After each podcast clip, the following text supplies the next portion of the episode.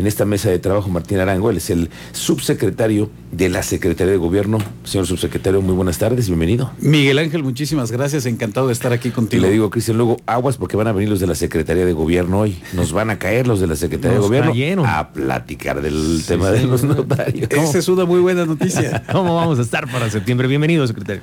Muchísimas gracias. Bienvenido. Oye, eh, Martín, es a partir de mañana, primero de septiembre, corre el plazo para entonces incrementar el número de testamentos, ¿no? Se trata de incentivar todo este proceso que todos tenemos derecho, pero no todos lo ejercemos, lamentablemente, ¿no? Así es, y me parece que se tiene que crear en nuestra sociedad una cultura para que todos acudamos en algún momento de nuestras vidas ante un notario público y le expresemos nuestra voluntad de lo que queremos con nuestros bienes después de nuestra vida.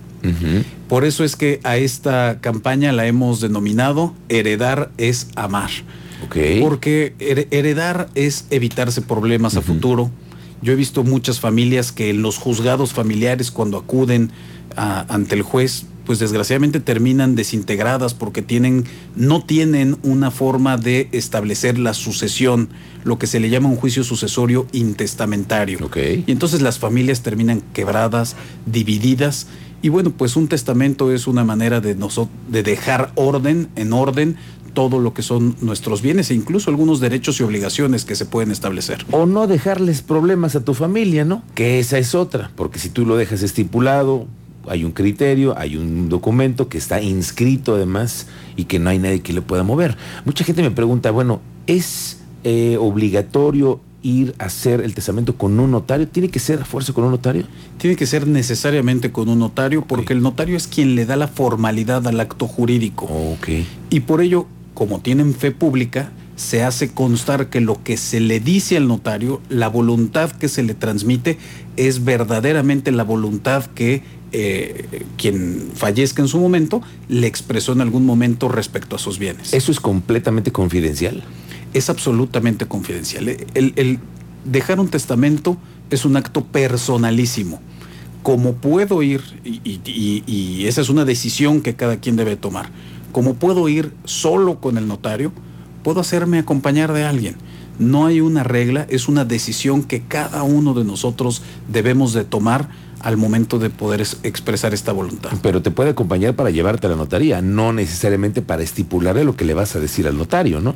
Eso es algo, como dices tú, personalísimo. Personalísimo. Fíjate que hay casos en donde las parejas deciden acudir ambos al notario para poder manifestar su voluntad y tener una congruencia en lo que están dejando. Es una posibilidad también. Sin embargo, eh, hay que decirlo también, la mayoría de las personas que están eh, y que acuden ante un notario público lo hacen de manera personal, lo hacen solos, porque pues también yo creo que de acudir y que alguien se entere de cuál es tu voluntad después de la vida, pues seguramente también puede generarle problemas a las, a las familias, ¿no? Es cierto.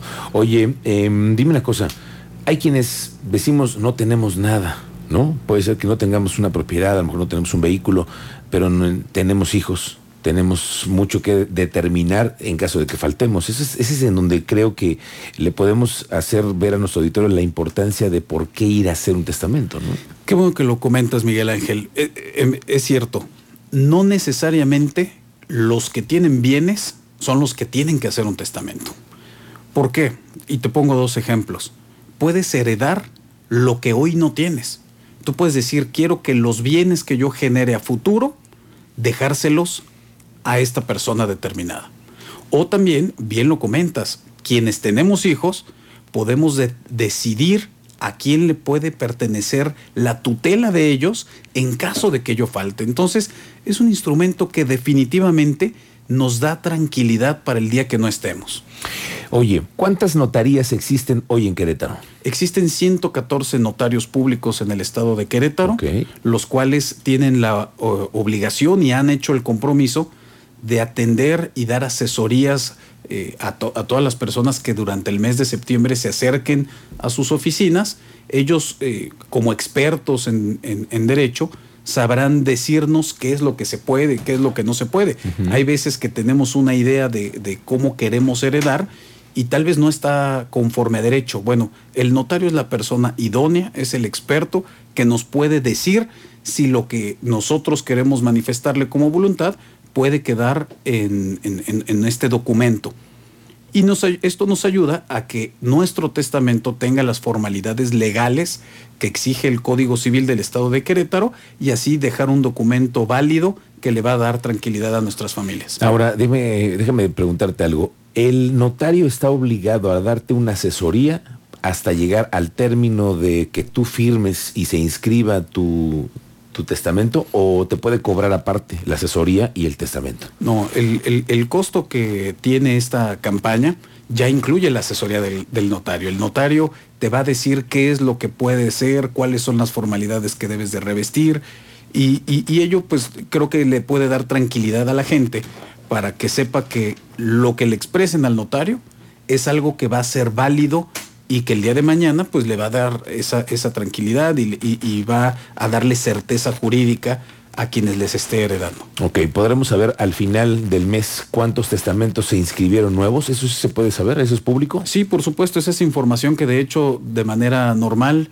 la Secretaría de Gobierno eh, siempre refrenda y eso porque es importante tener esa estadística. Fíjate que normalmente al mes en promedio cada notaría pública registra alrededor de 400 testamentos, poquito menos de 400, perdón, no, cada notaría, el total de las notarías públicas ah, al mes registran 400 testamentos. Ok, probablemente mes de septiembre tenga que incrementarse, ¿no? En el mes de septiembre del año pasado, las notarías reportaron 9 mil testamentos. Ok. Entonces el crecimiento, la campaña es muy exitosa. Nosotros esperamos este año que los números sean más o menos similares o que incluso se pudiera rebasar esta expectativa. Pues ojalá que fuera superior para que todos dejaran las cosas en paz, dejemos las cosas en paz en familia, ¿no? En casa. Ojalá y sí, porque mira, 9 mil testamentos en realidad es un crecimiento bastante sustancial respecto al resto de los meses.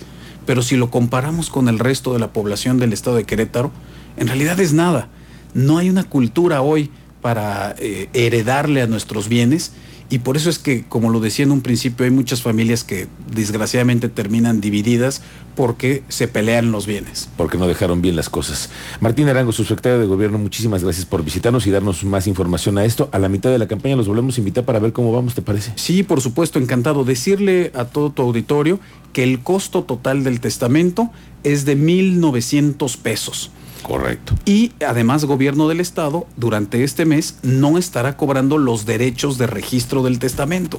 Entonces los 1.900 pesos incluyen los honorarios de notario y este, cualquier clase de, derecho que se genere a partir del testamento. Muy bien, eso es una buena noticia. 1.900 pesos es el precio total ya del testamento con todos los eh, procesos que lleva. Así es, y en agradecimiento al sector salud, que ha hecho un gran esfuerzo por contener la pandemia que nos ha venido aquejando en los últimos años, para ellos hay un descuento adicional.